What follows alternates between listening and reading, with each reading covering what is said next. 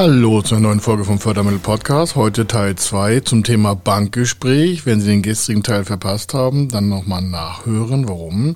Zusammengenommen haben Sie wirklich einen mega Wettbewerbsvorsprung zum Thema Bankgespräch, wenn Sie beide Podcasts zusammengehört haben.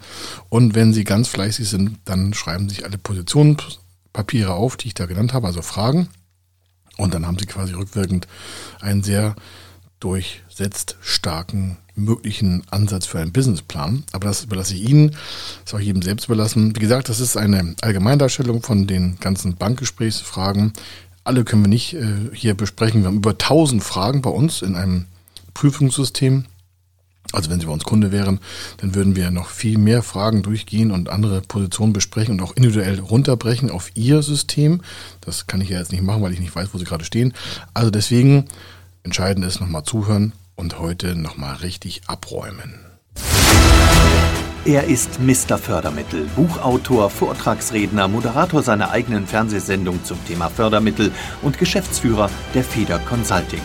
Mit seinem Team berät er kleine, mittlere und große Unternehmen rund um die Themen Fördermittel, Fördergelder und Zuschüsse. In diesem Podcast bekommen Sie wertvolle und entscheidende Informationen, wenn es um die Themen Investitionen, Innovationen und Wachstum in Unternehmen geht. Über 25 Jahre Erfahrung, mehrfache Auszeichnungen als Fördermittelexperte, mehrere Milliarden Euro betreutes Investitionsvolumen und über 11.000 Unternehmensprojekte. Davon können Sie jetzt profitieren. Hier ist der Fördermittel-Podcast mit Kai Schimmelfeder. Also, reines Getümmel. Wie gesagt, gestern erster Teil, heute zweiter Teil. Gestern hatten wir die 75. Sendung, heute also Nummer 76. Und entscheidend ist folgendes. Das ist hier natürlich nicht im Erfüllungsgrad 100 Prozent, wie auch, wie ich schon gerade im Intro gesagt, das gibt über 1000 Fragen, die wir haben, die wir unseren Kunden auch teilweise trainieren. Warum sage ich mal teilweise? Naja, jedes Projekt ist ja anders gelagert. Und das, was Sie jetzt hier heute mitbekommen als zweiten Teil, ist nochmal ins Eingemachte gehen und sich daraus auch ein Bild zu machen. Denn so ein Banker, und darum geht's ja, es geht ja darum, dass Sie jetzt die Gesprächsfragen mal angeteasert bekommen, die in einem Bankgespräch stattfinden können, um sich darauf vorzubereiten. Also reines Getümmel. Jetzt geht's zum Fragenkonvolut äh, zum Thema Organisationsstruktur. Also wir sitzen also im Bankgespräch, der hat die Unterlagen schon gesichtet, wie gestern schon erzählt. Auch ähm, kann der nicht alles perfekt äh, lesen, bis ins Detail runter, weil teilweise haben Businesspläne nicht nur 60, 70 Seiten, sondern auch mal so vielleicht 50, 80, 100 oder 200 Seiten Anhänge. Kommt ja darauf an, wie stark das Projekt ist. Kommt ja darauf an, ja. Aber das muss es manchmal auch haben, um die Beweisstärke von so einem geplanten Investitionsvolumen, gerade wenn es um mehrere Millionen geht, auch zu unterliegen. Also, dann kommt die Frage, obwohl es vielleicht auch ein Businessplan drin steht, gibt es im Unternehmen also ein Konzerndiagramm oder gibt es ein Unternehmensorganigramm, also nicht ein Diagramm, sondern ein Organigramm, also eine sichtbare Darstellung, also eine bildliche Darstellung, wie die äh, Unternehmensstrukturen so aufgebaut sind. Und wenn es mehrere Gesellschaften gibt, dann will die Bank natürlich wissen, wie die miteinander verbunden sind. Das kann man nicht immer sofort abbilden. Das kann passieren. So bei normalem Inhaberbereich. Jetzt stellen Sie vor, Sie wären Handwerker und sagen, ich habe hier einen Handwerkerbetrieb. Wovon quatscht der jetzt eigentlich schon wieder? Konzernorganigramm, was, was ist das? Ja, dann brauchen Sie nicht. Aber wenn Sie schon eine Beteiligungsgesellschaft haben oder eine Holdingstruktur, also zwei GmbHs mindestens, dann haben Sie ja schon eine bildliche Darstellung möglich, dass die Bank erkennen kann, der Firmenkundenberater, aha, wer ist eigentlich von den beiden der Antragsteller und kann da Gelder abfließen und wie ist es eigentlich mit der Verpflichtung der rechtlichen Gegebenheiten und sonstiges. Also das ist der Hintergrund. Dann gibt es, den nächsten Punkt, gibt es ein innerbetriebliches Berichtswesen. Sagen einige, was ist denn das jetzt? Naja, also ein innerbetriebliches Berichtswesen heißt, die entscheidenden Stellen im Unternehmen, das kann ja ein Abteilungsleiter sein, ein Prokurist, ein leitender Mitarbeiter, ein vorgesetzter Arbeiter, irgendwas, haben ja irgendwie Berichte an die Geschäftsführung zu liefern, damit sich die Geschäftsführung ein Bild für die weiteren Arbeitsfortschritte oder Produktionsfortschritte oder sowas machen kann. Das gibt's natürlich auch alles digital, weiß ich. Einige haben das aber auch noch schriftlich. Gibt es das überhaupt? Das heißt, wie kommunizieren Sie eigentlich mit den Mitarbeitern im Unternehmen oder im Vertrieb oder wenn Sie an mehreren Standorten arbeiten, wie läuft das eigentlich? Sie können auch sagen, ja, wir nutzen Slack oder so oder wir haben das und das an Software oder das und das. Also Slack ist eine Software zur, zur Teamkommunikation. Da gibt es aber auch andere Beispiele, also das können Sie sich angucken. Also gibt es da irgendetwas? Dann sagen Sie, hm, nie. Dann fragt sich natürlich der Firmenkundenberater, wie kommunizieren Sie eigentlich Ihre Forderungen? Denn eine Führungskraft wirkt ja durch Kommunikation. Der Chef steht ja nicht selbst an der Werkbank, also sollte es jedenfalls nicht, und der kommuniziert ja. Und seine Kommunikation führt dann zu Handlung. Das heißt, durch seine Worte, durch seine Kommunikationsfähigkeiten schafft er Arbeitsprozesse voran. Das kann natürlich die schriftliche Unterrichtung noch weiter verfestigt werden, aber die Bank will wissen, gibt es ein innerbetriebliches Berichtswesen über alles, über Vorfälle, über Produktionsfortschritt, Ausfallmaterial, tausend Sachen. Und dann steigern wir das Ganze mal, haben nicht alle Unternehmen, hat auch noch was mit einer gewissen Größe zu tun, aber man kann das auch im Kleinen aufbauen, selbst wenn man eine Drei-Mann-Bude ist, muss man ganz salopp zu sagen. Und zwar kann die Frage kommen, existiert ein Management-Informationssystem? Jetzt sagen einige, hm, das jetzt aber ganz schön theoretisch. Ich sage, nee, das ist das, was äh, bei vielen fehlt. Und deswegen können die auch nicht richtig so antworten auf ein paar Fragen. Zum Beispiel so ein Management-Informationssystem kann es sein bei größeren Betrieben für die äh, Personaleinsatzplanung. Ein MES, ein Management-Informationssystem, kann auch ein äh, Decision-Entwicklungssystem, also ein, ein Entscheidungsentwicklungssystem sein. Also zur Entscheidungsvorbereitung von Geschäftsprozessen. Oder das kann sein, dass sie so ein Executive Information Service haben. Also ein äh, Informationsportal der Führungskräfte untereinander, woran dann dementsprechend die Entscheidungen zur Vorbereitung geliefert werden, damit dann die Geschäftsführung oder der Vorstand oder die, der, der Familie, das Familienoberhaupt da dementsprechend auch in der Lage ist, eine Entscheidung zu treffen. Der kann sich ja nicht um alles alleine kümmern und kann auch nicht überall rumrennen rumfahren. Das muss ja irgendwie koordiniert werden. Und deswegen fragt sich so eine Bank, wenn sie eine gewisse Größe von Unternehmen haben, gibt es ein Management-Informationssystem? Das ist für viele ganz spannend. Warum? Es erleichtert natürlich die Arbeit und hat im Regelfall äh, Wettbewerbsvorteilhaftigkeit Warum? Es gibt ja einen Rahmen vor, einen Kommunikationsrahmen. Und das wiederum schafft für eine Investition, die wir ja mit einem Bankgespräch verfolgen zu erreichen oder mit einem Förderbankgespräch oder mit einem Zuschuss und sonstiges, das macht das natürlich sicherer. Je mehr quasi Sicherungshebel in so einem Unternehmen eingesetzt sind und dazu gehört auch so ein MES, ein Management-Informationssystem. Und davon gibt es verschiedenste Formen. Also es gibt nicht das eine MES, sondern die Frage ist, wie deuten Sie auch Ihre Einsatzplanung? Wie, wie, haben Sie das? Und ich meine jetzt nicht damit, dass Sie ein Kontrollsystem haben, also ein Controlling-System auf Ihre BWL oder Sie haben einen Controller. Das kann ein Teil eines MES sein. Aber eine Software-Kontrolleinheit ist, oder eine, ein Software-Controlling für ihre betriebswirtschaftliche Entwicklung ist nicht alleine ein MES, das ist ein Teil des Ganzen. Also es ist viel größer aufgesetzt, hat auch was mit äh, Kapazitäten, Materialplanung, Personaleinsatzplanung, da können sogar Umfeldanalysen drinne stecken, da können ähm, SWOT-Analysen drinne stecken, Konkurrenzanalysen. Je nachdem, wie groß das Unternehmen und die Struktur ist, die sie haben, brauchen sie einen Zusammenschluss der Daten, auf die dann wieder Entscheidungen getroffen werden können. Und dann wird auch die Frage kommen, sagen Sie, wie treffen Sie eigentlich Entscheidungen? Und sagen einige, ja, Management bei Kontostand. Wenn Geld da ist, dann investieren wir. Dann sagt die Bank, super, mit uns nicht. Also Sie merken, das Ganze hat natürlich dann Hand und Fuß und ich sagte ja anhängliche Beweislast. Das heißt, wenn jemand sagt, sagen Sie, warum wollen Sie Maschinen investieren? Ja, weil alle investieren. Das ist natürlich eine ziemlich äh, dünne Aussage, wenn Sie mal sagen, ja, wir haben ein Management-Informationssystem, das besteht aus folgenden Positionen und dann kommt das halt, bla bla bla bla bla. Und daraus ergibt sich folgende Lösung, bla bla bla bla bla, drei Alternativen, bla bla bla bla bla. Und das ist eine ganz klare, objektive Entscheidungskombination, die wir hier gemeinsam in der Geschäftsführung getroffen haben. Und deswegen sitzen wir hier und deswegen wollen wir fünf Millionen. Und das ist die Tragfähigkeit und das ist der SWOT-Plan und das und das und das. Und dann sagt die Bank, okay, das ist nicht mal nur eine Ad-Hoc-Entscheidung, sondern das ist eine professionelle Vorbereitung. Ja. Okay, Sie merken, aha, das lässt Sie einfach gut aussehen. Sie als Antragsteller. Und das ist ja unser Job. Dann machen wir einen Sprung, kommt Personalstruktur. Also das alleine von der Organisation können wir noch ungefähr 50 Fragen stellen, die alle so Hot Seat-mäßig sind. Da kriegen einige schon bei uns dann immer rote Ohren von den Kunden. Aber das Tolle ist, wenn man das vorher durchspielt, dann fühlt man sich im Bankgespräch einfach total super. Warum? Das ist wie Generalprobe. Ja, das, da kann auch was schief gehen bei uns, aber dann im Bankgespräch läuft alles glatt. Das finde ich voll cool.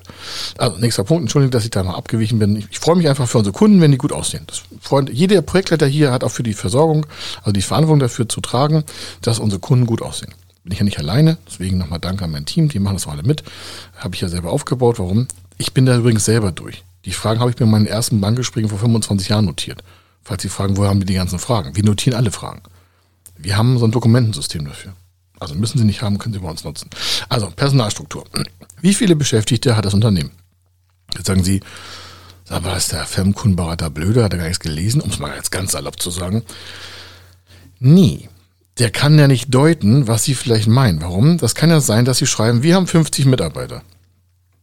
Und jetzt steht in der Bilanz, die Sie abgegeben haben hinten, und die ist ja meistens ein halbes, dreiviertel Jahr zurück, 27 äh, Mitarbeiter. Jetzt hat der schon so eine Asynchronität im Kopf. Also Sie schreiben 50 im Antrag. Es ist, was ich, August oder Juli des Jahres. Und die Bilanz noch nicht fertig für das vergangene Jahr. Und jetzt äh, kann ja sein, dass es irgendwie verspätet ist. Und der hat nur noch eine Bilanz von davor. Und da stehen halt 47 oder 27 Mitarbeiter da was da drin. Und Sie geben aber an, das sind 50. Jetzt sagt er nicht, ich kann die Bilanz nicht lesen. Oder das muss er auch nicht. Also können müssen wir schon, aber machen nicht alle. Und äh, Jetzt will er natürlich wissen, äh, sagen Sie, wie viele Mitarbeiter haben Sie eigentlich? Das ist einfach eine Kontrollfrage. Jetzt sagen Sie, ja, 50. Dann sagen Sie, ja, in der Bilanz steht nur 27. Ja, A, ist die 18 Monate alt. Und B, waren das äh, Vollzeitkräfte. Ach so, wie, was haben Sie denn jetzt? Ja, von den 50 Plätzen, die ich genannt habe, sind, das sind 27 Vollzeitkräfte und äh, noch 20 Teilzeitkräfte. Ah, alles klar. Und drei Auszubildende. Aha. Man kann nicht alles im Businessplan schreiben. Kommt auf, auf den Umfang der Investition an und in welcher Lagerung.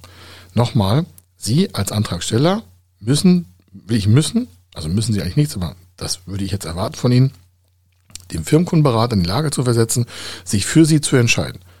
Wenn Sie ihm die Daten anbieten, kann der eine gute Entscheidung treffen. Also wenn Sie ihn gut aussehen lassen, aussehen lassen bei seinen Kontrollinstanzen, der hat ja auch wieder Prüfer hinter sich, dafür sind Sie verantwortlich als Geschäftsführer. Der Banker ist nicht dafür verantwortlich, Ihnen die Daten daher zu tragen.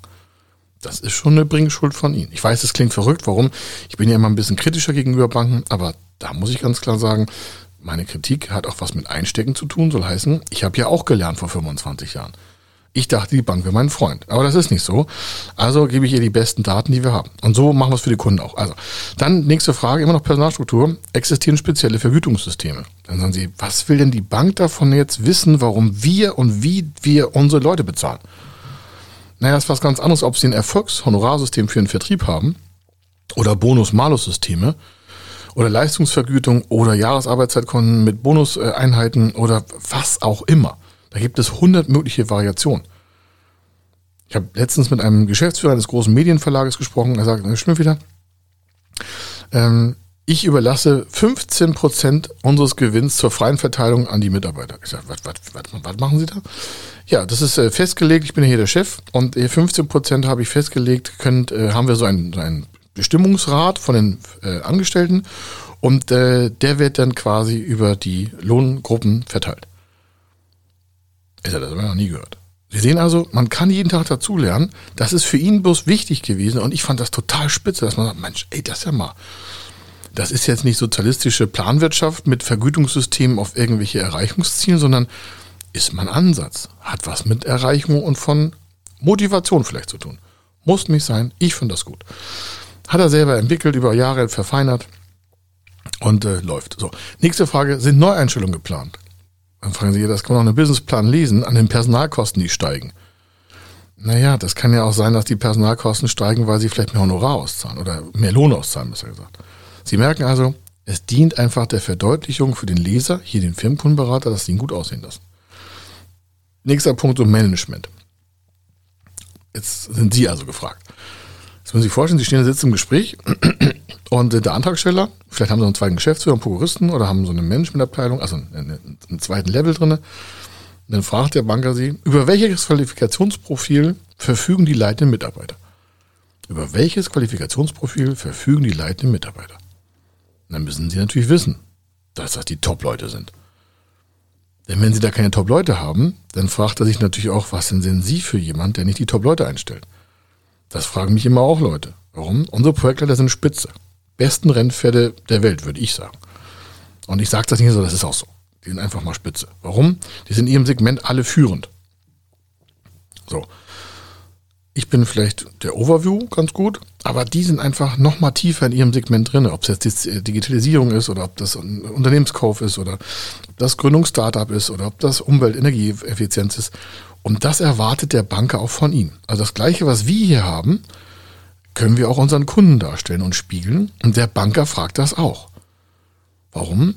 Wenn Sie da gute Leute haben und jetzt kommen wir mal der Frage zurück, welches Vergütungssystem haben Sie? Und dann können wir nochmal zwei, drei, vier, fünf Fragen zurück und die von gestern noch dazu, deswegen bitte den Podcast von gestern noch hören, dann macht er sich ein Gesamtbild über Ihre Führungsqualitäten und Entscheidungskompetenzen. Sie merken, ich erzähle zwar hier seriell die Fragen, aber der Banker macht sich daraus ein Gesamtbild. Jetzt kommt das nächste. Welches Führungsprinzip wird im Unternehmen angewendet? Sagen Sie vielleicht, was hat denn das den Banker zu interessieren, wie wir unseren Laden führen? Ja, genau deswegen. Warum? Wenn das da Hümer Hot läuft und jetzt haben sie noch nicht mal ein MES drin, also Management-Informationssystem, und dann sind sie auch nicht so richtig sicher mit der Qualifikation ihrer Mitarbeiter. Sie merken, im Konkurrenzkampf sind das schon mal zwei Nachteile. Nur, dass das jetzt nicht negativ ist, aber der will einfach wissen, wie sieht das Geschäft vielleicht die nächsten Jahre aus? Springen da die Lead-Mitarbeiter ab, also die Führungsmitarbeiter, weil sie einfach nicht ein richtiges System eingesetzt haben. Denn die nächste Frage, ganz oft bei Unternehmen, so im Familienbereich oder auch im Fremdmanagement-Geschäftsbereich, wenn dann eine GmbH zum Beispiel ist oder eine AG oder GmbH und Co. KG, dann kommt so eine Killerfrage. Und Killer, hören Sie jetzt bitte ganz genau zu, was da passiert. Liegt eine Nachfolgeregelung vor? Dann sagen Sie, warum ist das eine Killerfrage? Stellen Sie sich mal vor, Sie sind über 55 und wollen noch mal ein paar Millionen investieren dann wird das schwierig, wenn sie über 55 sind und haben keine Nachfolgeregelung. Und zur Nachfolgeregelung gehört mindestens, dass sie einen Prokuristen haben. Warum? Also aus unserer Sicht. Stellen Sie sich mal vor, Sie leben ab. Flugzeugunfall, Hubschrauber stürzt ab, sonst was. Irgendein Verrückter, irgendwas passiert immer. Dann hätten Sie keinen im Geschäft, der das Konto bedienen könnte. Das heißt, für die Freigabe von Arbeitslöhnen, von Krankenversicherungspositionen, von Krediten braucht es ja eine Unterschriftenberechtigung. Im Regelfall. Ob Sie jetzt Zugänge zu Banken haben, zu Ämtern, egal wo, das muss ja einer regeln. wenn Sie alleine sind und keiner hat eine Unterschriftenberechtigung, deswegen sagte ich ja Prokura, da reicht nicht einfach mal, ja, ja, meine Frau ersetzt mich dann oder mein Sohn oder meine Tochter. Wenn die nicht eingesetzt sind, offiziell, dass das die Bank anerkennen kann, dann garantiere ich Ihnen, wird die Bank störrisch reagieren. Und das kann ich auch verstehen. Warum? Wenn Sie in die Zukunft investieren, dann sorgen Sie dafür, dass die Zukunft das Unternehmen auch noch erschafft. Und dazu müssen Sie sich selber dann auch mal absichern. Dann, große Frage. Ich weiß, das war jetzt wieder direkt, entschuldigen Sie, aber das sind so Punkte, das kann man ja schnell regeln. Und viele fragen uns ja, warum muss man das schnell regeln? Ich sage, ja, das kann man ja vorher regeln, bevor man zur Bank geht. Sonst dauert das da wieder. Warum? Der kann sich ja nicht für Sie entscheiden, wenn Sie schon in dem Alter sind, wo die Bank sagt, nee, nee, also ab 55, da wollen wir eine Nachfolgeregelung haben. Wir wollen ja wissen, wie in Zukunft das Geld zurückkommt, wenn dir jemand ablebt. So, dann gibt es die große Frage, welche unternehmerischen Zielsetzungen werden schwerpunktmäßig verfolgt und wie ist der Zielerreichungsgrad? Wir sagen, was hat er jetzt gesagt? Also das erste ist unternehmerische Zielsetzung. Wo wollen Sie eigentlich hin? Und zweiter Punkt ist, wie viel von dem Weg haben Sie schon hinter sich gelassen? Das ist eigentlich dahinter. Wenn Sie uns fragen, fragen Sie, was machen Sie gerade? Ich sage, wir machen das und das an Milliarden, wir machen das und das und wir haben so viel Sohn. Wo wollen Sie hin? Ich sage, dann sage ich das und das und das. Und dann sagt er, das ist äh, ja noch ein weiter Weg. Ich sage, ja, wir haben so und so viel Prozent von dem Weg überschritten. Ja, das war sehr genau. Ich sage, ja, ich kenne meinen Markt hundertprozentig. Warum? Ich habe eine extra Kraft, die das ganze Research macht. Ach so, alles klar. Dann weiß der, wir brauchen bei uns über Wachstum nicht reden. Warum? Das hält noch 100 Jahre. Selbst wenn alle Mitbewerber zehnmal schneller werden, hab ich, haben wir hier immer zu tun. Es ist nur eine Frage, sind wir motiviert, diese Märkte anzugreifen? Und wir sind super motiviert. Die Frage ist, jetzt auf Sie betrachtet, sind Sie motiviert, große Ziele zu erreichen und wie viel haben Sie davon schon erreicht? Sie merken? Boah, das ist eine harte Frage, ja. So, dann Unternehmenslage, nächster Punkt. Also zum Management und so können wir auch noch tausend Fragen stellen, aber das machen so ein paar Highlight-Fragen, die manchmal auch schon angezickt rüberkommen. Aber das soll es gar nicht sein, sondern das soll Ihnen ja helfen, gut auszusehen. Ja, wir sind ja quasi hier im Training. So. Nächster Punkt ist Unternehmenslage. Welches Vermögen ist betriebsnotwendig? Schrägstrich, ergo, vice versa. Und was ist nicht betriebsnotwendig? Sie sagen, wozu brauche ich jetzt eine Liste von nicht benötigten Betriebsvermögen? Was ist das überhaupt? Ich sage, ja, das können Maschinen sein, die nicht mehr gebraucht werden und im Lager stehen.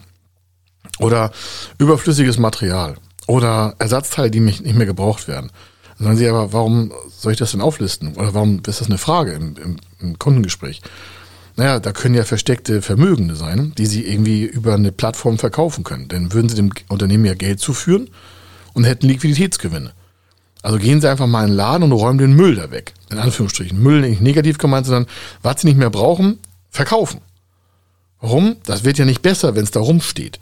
Und das hinterfragt die Bank. Wie gehen Sie mit betriebsbedingtem Vermögen um oder nicht Vermögen um? Und vor allen Dingen ist das, was Sie an Vermögensposition haben, ist das wirklich betriebsnotwendig für das Geschäft, was Sie gerade mit der Bank vorbereiten zu finanzieren? Oder auch für Ihr operatives Geschäft die nächsten 1, 2, 3, 4, 5 Jahre. Wenn das notwendig ist, ist doch super. Dann gibt es da ja eine Planung für. Wenn Sie aber sagen, ja, da habe ich ein Lager, da kommt alles rein, was wir nicht brauchen. Also haben Sie Lagerkosten, Stellplatzkosten, ist das versichert oder nicht? Also Sie merken, das hat einfach mal einen Kostenschwanz nach sich, den man sich vielleicht gar nicht äh, geben muss. Nächster Punkt ist, gibt es dafür einen ausreichenden Versicherungsschutz? Also für das betriebsbedingte Vermögen. Und wir kommen nochmal nachher zur Versicherung an drei, vier Punkten. Und sagen Sie, geht es jetzt hier um Versicherungsverkauf? Sag ich, nee, die Bank will einfach wissen, auf der einen Seite kann sie noch eine Versicherung verkaufen, das ist da vielleicht der negative Aspekt. Der andere Punkt ist aber, wenn Sie Ihre Vermögensposition nicht versichert haben und, die geht, und das Unternehmen geht unter, dann haben Sie ja eine eine Deckungslücke. Und das will natürlich die Bank vermeiden, weil wenn sie eine Deckungslücke haben, müssen sie selber kompensieren. Sie können nicht zur Bank sagen, oh, ich habe vergessen, 300.000 Euro Maschine zu versichern, jetzt sind die abgebrannt, ich brauche mal 300.000 Euro. Nach der Banker sagen sie, ist noch alles klar? Das wird nicht passieren, also müssen sie vorher gefragt werden. So, nächster Punkt, großes Thema, klingt jetzt ganz einfach, zahlungsfähig. Dann sagen die, ja, na klar, ich bin zahlungsfähig, kann alle meine Rechnung bezahlen. Ich sage, ja. Haben Sie denn ausreichend Liquidität? Was heißt ausreichend? Ich sage, ja, können Sie Ihr Unternehmen ein Jahr ohne Umsatz fortführen? Da sagen einige, nee. Und einige sagen, ja. Also wie ist die Liquiditätsstärke im Unternehmen? Das heißt nicht, dass Sie nicht finanziert bekommen, sondern die Frage ist, sind Sie von der Finanzierung so stark abhängig, dass Sie Ihre Zukunft gar nicht anders gestalten könnten, wenn Sie, wenn Sie die Finanzierung nicht bekommen? Das heißt, Sie sind unter Druck. Der Banker stellt nun eine lässige Frage, macht aus dem Gesamtkontext der Fragen sich ein Bild und wenn Sie da nicht sagen, naja, ich habe hier XY 1000, 100.000 Millionen liegen, dann sagt der Banker, hm, das ist ja interessant. Die nächste Frage ist, haben Sie über Ihrem operativen Nutzen aus der Liquidität noch weitere Liquidität zurückgelegt irgendwo? haben sie irgendwas angelegt, was sie innerhalb von 24 Stunden in Vermögen werten können. Also ich meine jetzt nicht Betongold und nicht so Aktien zum Beispiel. Haben sie irgendwelche Papiere, Mündel sicher vielleicht, so ganz konservative Blutchips, die eigentlich nie schwanken und immer so langweilig da rumhängen. Aber sie sagen auch, Mensch, ich nehme inflationsbereinigt ein paar Prozente, ein paar Dividenden mit. Liegen da vielleicht 150, 2, 3, 4, 500.000 Euro, 1 Million, 5 Millionen, 10 Millionen, 100 Millionen? Liegt, liegt das da rum?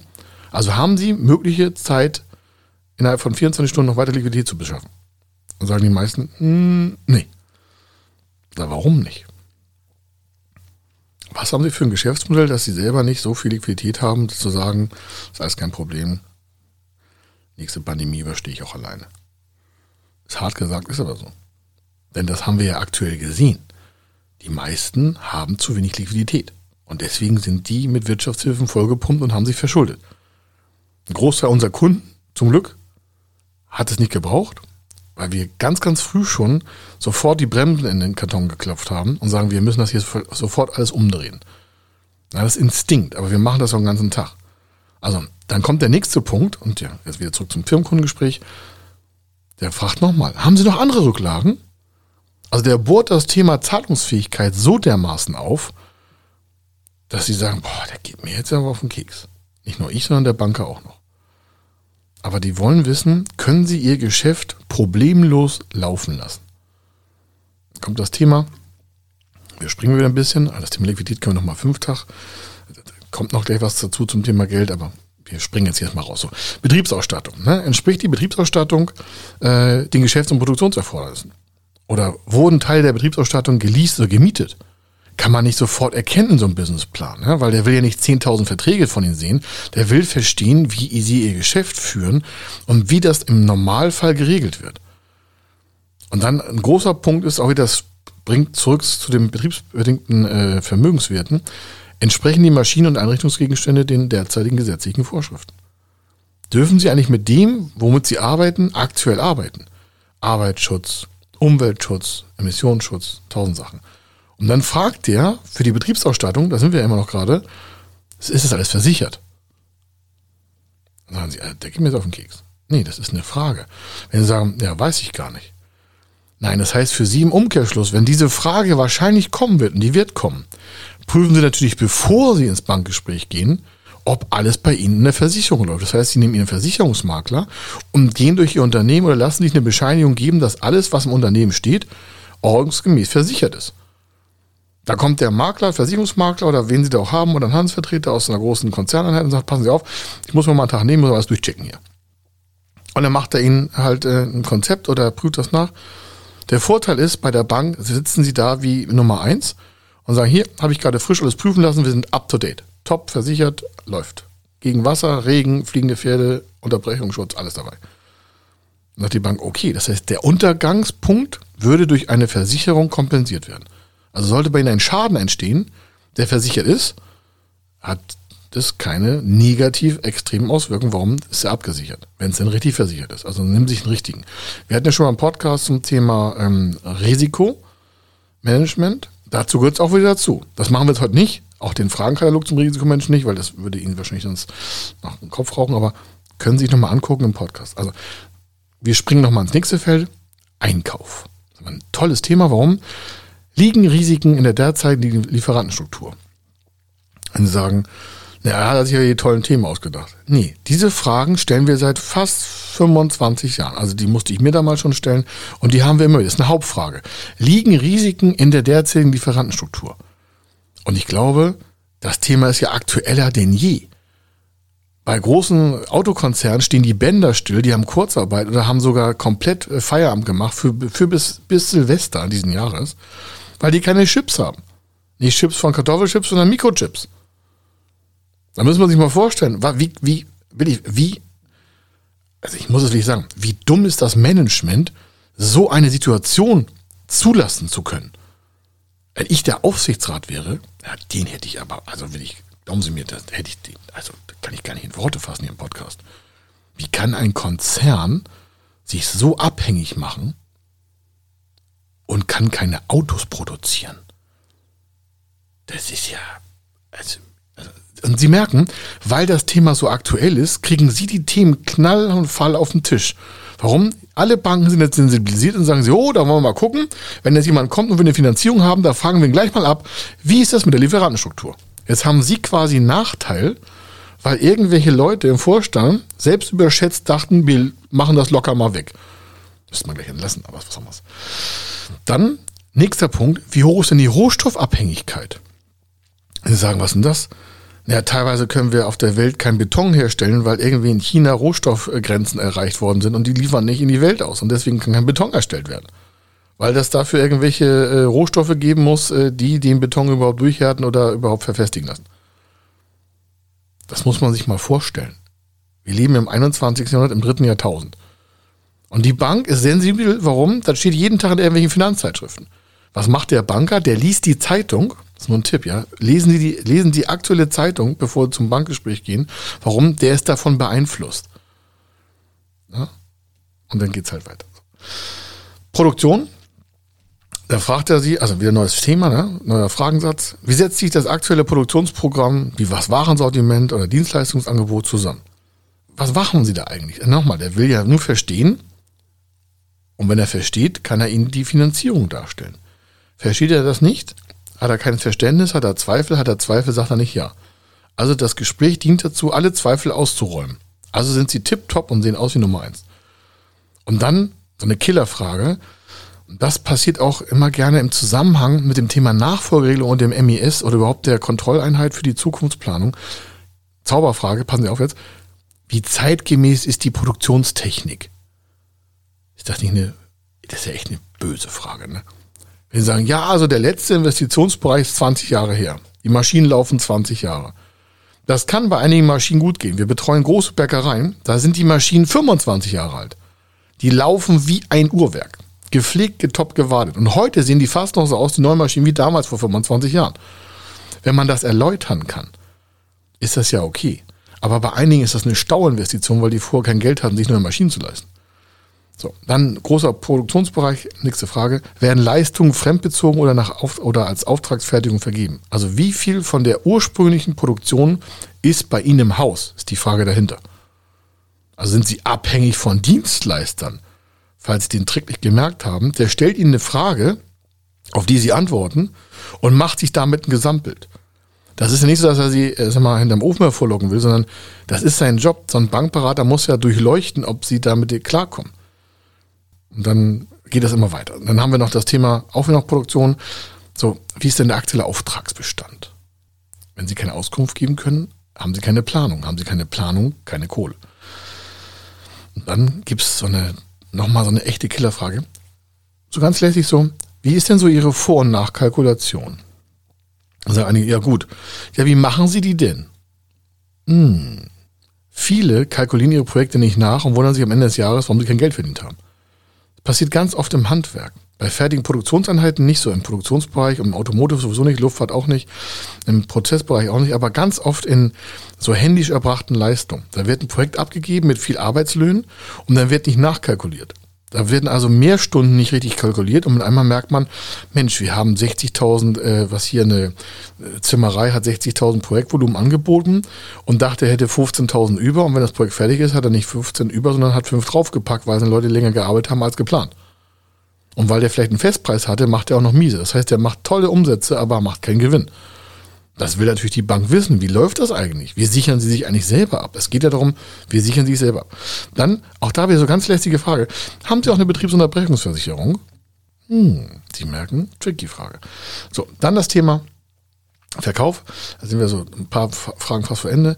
Wie ist denn so die derzeitige Marktposition Ihres Unternehmens? Wo sehen Sie sich denn da selber? Mein kleiner Unternehmer. Hm. Und wie ist denn die Zahlungsmoral Ihrer Kunden? Hm. Kann ich mal die Summe und Seitenliste sehen? Welche Forderungen sind denn über 90 Tage alt? Das ist eine Killerfrage. Wie hoch ist die Menge der Forderungen über 90 Tage? Sagen Sie, warum ist das wichtig? Für eine Bank ist eine Forderung über 90 Tage 100% Ausfall. Im Regelfall. Gibt ein paar Ausnahmen, aber im Regelfall ist das raus. Sie sagen, wie? Aber ich gebe ein Zahlungsziel vom halben Jahr. Das ist bei uns in der Branche so üblich. Ich sage, naja, das würde ich mal vor irgendwie korrigieren oder das auch dementsprechend beweisen. So, dann sprungen wir mal noch weiter in das Thema Finanzierung, also so von, von Produktionsprozessen. Dann kommt die Frage, finanzieren Sie auch mit Factoring? Da können Sie ja quasi Umsätze nach vorne holen von schon verkauften Positionen. Warum ist das wichtig? Naja, wann fließt die Liquidität zu, ist dahinter die Frage. Und natürlich der Klassiker, wie ist denn so Ihre Marketingstrategie? Also, wie ist denn das Marketing aufgebaut? Wie machen Ihre Vertriebskanäle? Wo sind Sie denn zu sehen? Wie kommen Sie dann an Kunden? Also, wie ist denn der Kundenablauf? Also, wie kommen eigentlich Kunden zu Ihnen? Wann kaufen die und wie kaufen die das Ganze? Dann so der Klassiker, da ist ja meist im Anhang eine Bilanz. Also die Bank will ja meistens zwei Bilanzen oder mindestens drei oder zwei sehen. Also meistens zwei. Warum? Dann kann man ja drei zurückgucken. Und dann fragen Sie, sagen Sie mal, können Sie mir mal die wichtigsten Bilanzkennzahlen erläutern? Hoch. Können nicht alle, würde ich mir mal trainieren. Und äh, welche Bilanzpolitik haben Sie eigentlich im Jahresabschluss vorgenommen? Gibt ja im HGB äh, die Möglichkeit, äh, Paragraph jetzt nicht im Kopf, ich glaube, es ist glaube ich 256 oder sowas, die Möglichkeit, die Bilanzpolitik äh, zu entscheiden, wie das läuft. Das steht da vorne meistens in der Zusammenfassung ihrer Bilanz, unter welcher Bilanzpolitik das auch erstellt wurde. Das heißt, ich würde mal einen Steuerberater fragen, was er da gemacht hat. Wenn sie es selber nicht wissen, wäre mal noch mal eine Frage. Umweltrisiken kommen ganz groß dazu. Warum? Denn steht das Thema, also da gibt es noch mehr Fragen zur Bilanz, aber ich habe nochmal stichprobenartig zwei rausgenommen, die meistens so Killer sind. Dann Umweltrisiken ist auch schon 25 Jahre alt, das Fragenkonstrukt, was ich jetzt habe. Haben wir vor 25 Jahren schon gehabt. Aber diese Fragen kommen immer wieder so. Ne? Ähm, ist im Rahmen der betrieblichen Aktivität mit Umweltrisiken zu rechnen? Dann sagen, warum? Naja, Nachhaltigkeitsfinanzierung hatten wir auch schon mal. Wenn Sie mit Umweltrisiken rechnen, ist die Frage, sind Sie abgesichert und kann man das anders auch darstellen? Warum ist das Risiko überhaupt vorhanden? Oder wird äh, die Begrenzung oder die Beseitigung von Umweltrisiken marketingmäßig verwertet? Was will der jetzt von mir? Sag ja, wenn Sie so einen Umweltschützerinstinkt haben im Unternehmen und Sie haben aber Umweltrisiken, aber haben vielleicht professionellen Entsorger mit einer besonderen Schnittstelle, die auch total super ist, Renaturierung oder Anpflanzung, tausend Sachen, was man alles machen kann mit so Endstoffen oder mit, mit Verlagerung. Nutzen Sie das für Ihre PR und stellen sich quasi als ein umweltschonendes Unternehmen auf. Da können wir noch CO2-Footprint hinein. Also allein dieser Bereich Umweltrisiken ist äh, stundenlang bei uns. Nur, dass Sie merken, hm, Umweltrisiken, ah, coole Sache. Muss ich auf jeden Fall auf dem drauf haben. Oder wenn Sie vorhandene Umweltrisiken haben, wie reagiert der Markt darauf? Könnte ein Mitbewerber Sie da unter Druck setzen mit einer schlechten PR-Kampagne? Das heißt, sie haben eine höhere Gewalt. Sie können ja nicht jeden im Griff haben, also sind sie dem Markt ausgesetzt. Die Frage ist, wie wirkt sich das bei ihnen aus? Dann kommen wir noch zum nächsten Thema so, aber auch das Umweltthema stundenlang. Aber jetzt nächster Sprung, Sicherheit. So eine Bank will ja immer Sicherheiten haben, das ist ein großes Dilemma. Und dann große Frage, da steht bei unseren Konzepten alles drin, aber trotzdem fragt der Banker nochmal nach, welche Sicherheiten hat das Unternehmen zur Absicherung seiner Finanzierung bereits zur Verfügung gestellt? Also was ist an Sicherheiten vorhanden und was ist davon verbraucht?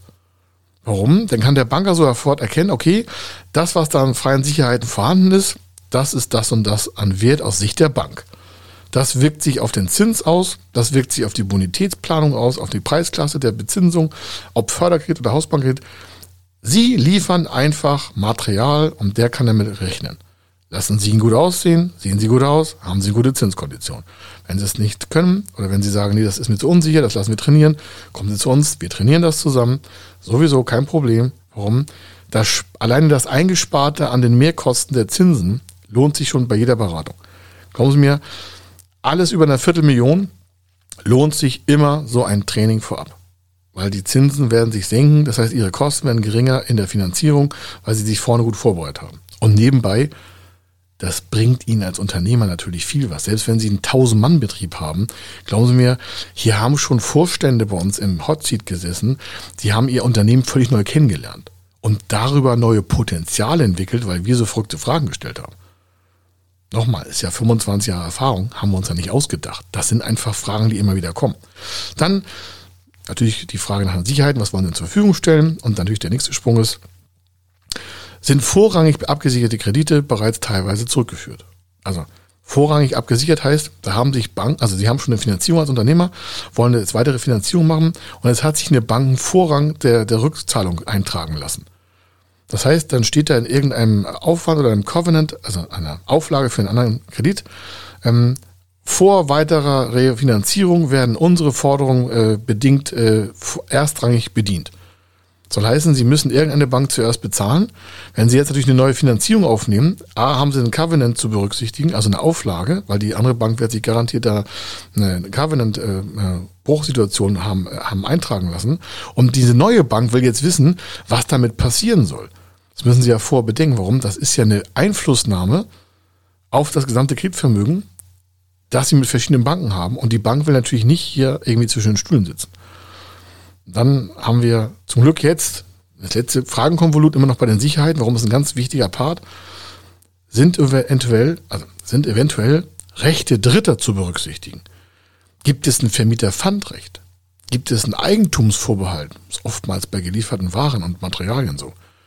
Oder haben die vielleicht einen Sale Back und haben da irgendwelche Sachen in der Immobilie, die ihnen gar nicht mehr gehören und sie wissen das gar nicht gar nicht, weil sie den Vertrag nicht richtig von dem Sale Back haben. Oder sie haben Patentschutz von fremden Dritten in Nutzung, also Lizenzeinheiten. Oder sie haben Positionen, ist oftmals so im, im Franchise, sie dürfen irgendwelche Markenteile nicht verwenden.